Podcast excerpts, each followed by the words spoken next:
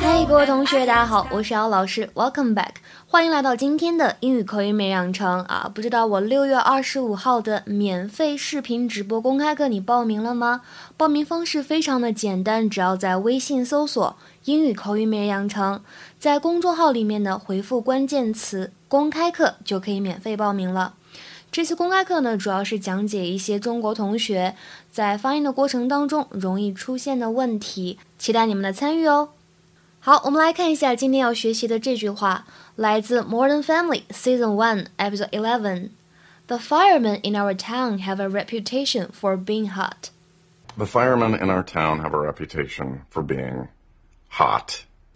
The firemen in our town have a reputation for being hot. The firemen in our town have a reputation for being hot.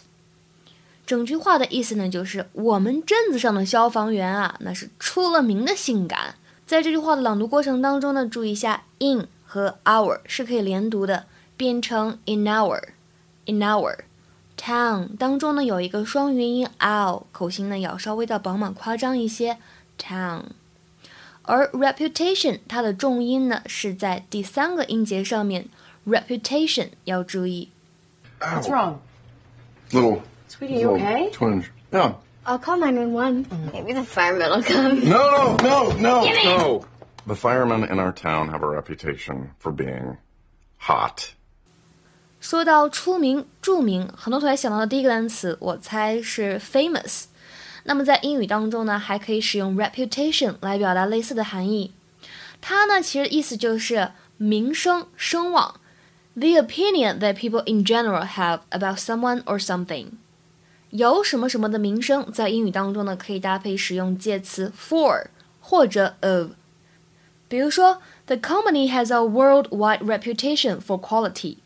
这家公司产品质量享誉全球。 The company has a worldwide reputation for quality。再比如说，She has a reputation of being a good doctor。She has a reputation of being a good doctor。她是出了名的好医生。那如果你想使用动词来跟 reputation 进行搭配的话呢，你可以选择 earn、establish、gain、acquire 都是可以的，表示赢得什么什么样的名声。